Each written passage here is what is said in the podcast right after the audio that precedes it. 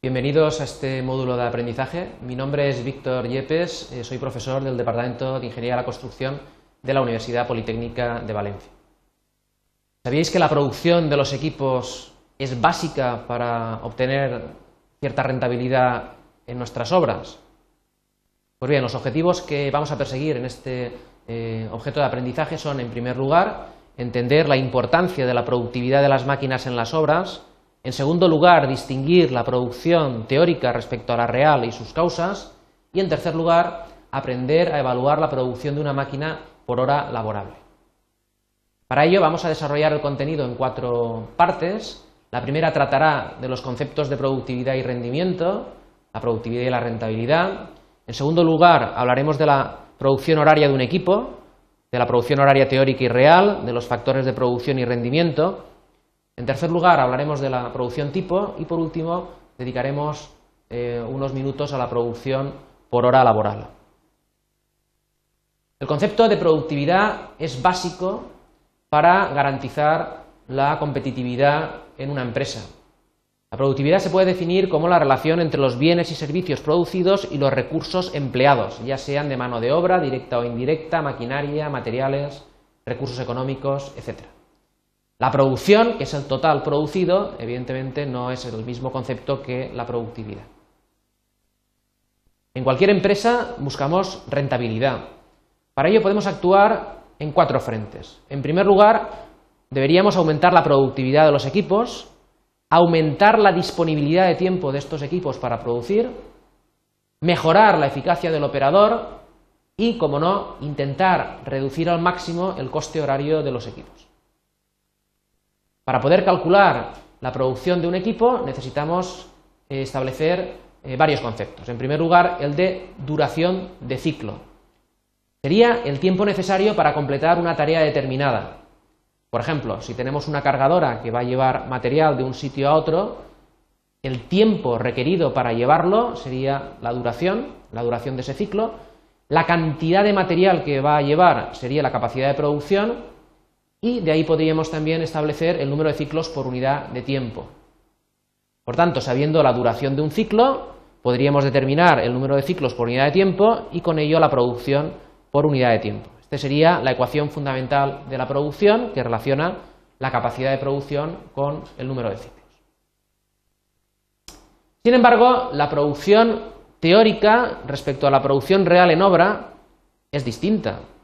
El clima, la dureza del trabajo, los turnos, el estado de las máquinas, todos son eh, variables que van a hacer que la producción que teníamos prevista sea distinta a la real. Pues bien, los factores que modifican esa producción teórica van a denominarse factores de producción.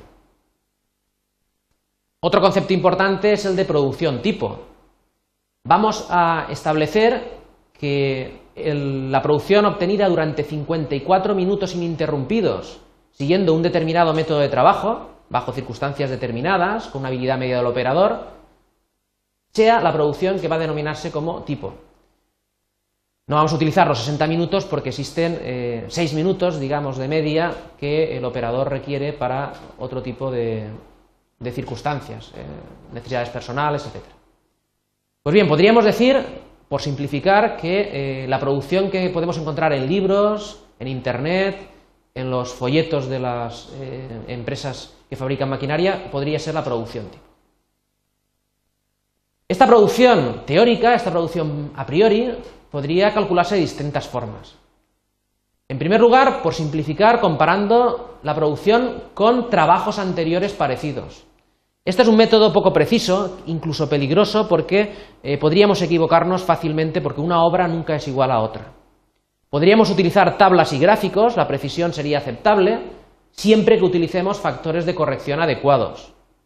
Podríamos calcular el ciclo de trabajo, nos da mayor precisión, quizá necesitamos un estudio más laborioso, podríamos utilizar los ordenadores, y desde luego lo que nos va a dar eh, mayor precisión es experimentar in situ, es decir, podríamos utilizar la misma maquinaria en las mismas condiciones y con ello nos acercaríamos bastante a la producción que íbamos a conseguir a posteriori.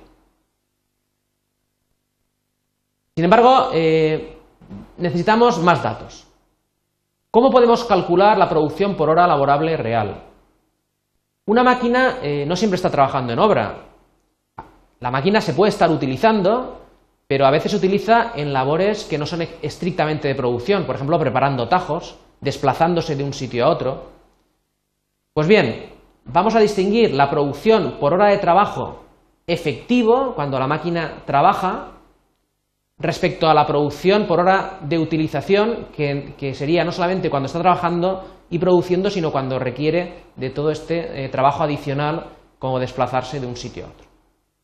Lo que está claro es que eh, la relación que hay entre la producción por hora de utilización de una máquina y la producción tipo, vamos a intentar eh, reflejar esa relación con el factor de eficacia.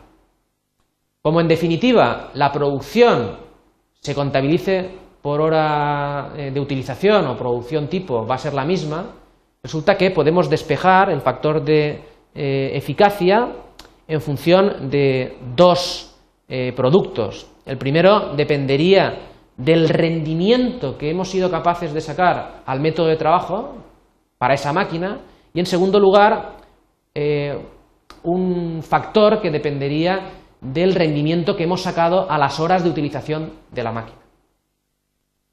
Lo más importante al final será cuál es la producción media por hora laborable real.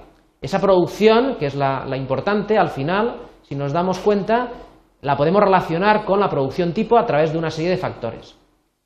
A falta de datos podemos utilizar eh, algún cuadro eh, muy estimativo, por ejemplo este que tenemos aquí, nos diría que eh, con condiciones de trabajo normales y mantenimiento de máquina también normales, pues estaríamos rondando el 65%. Aquí tenemos otras tablas que nos pueden dar bueno, pues aproximaciones, pero en definitiva lo, que, lo realmente importante es que la producción teórica siempre va a tener que disminuir. Como conclusión a este eh, objeto de aprendizaje diríamos que en primer lugar hay que extraer la máxima productividad de la maquinaria, es vital para garantizar la rentabilidad de las operaciones. En segundo lugar, que la producción teórica suministrada por folletos, tablas, etcétera, puede estar alejada de la producción real que la productividad de la máquina no solamente depende de su fiabilidad, sino de la política de mantenimiento, de la organización de los tajos, etc. Y no olvidar que en condiciones normales la producción de una máquina puede no llegar siquiera a dos tercios de su producción tipo. Gracias.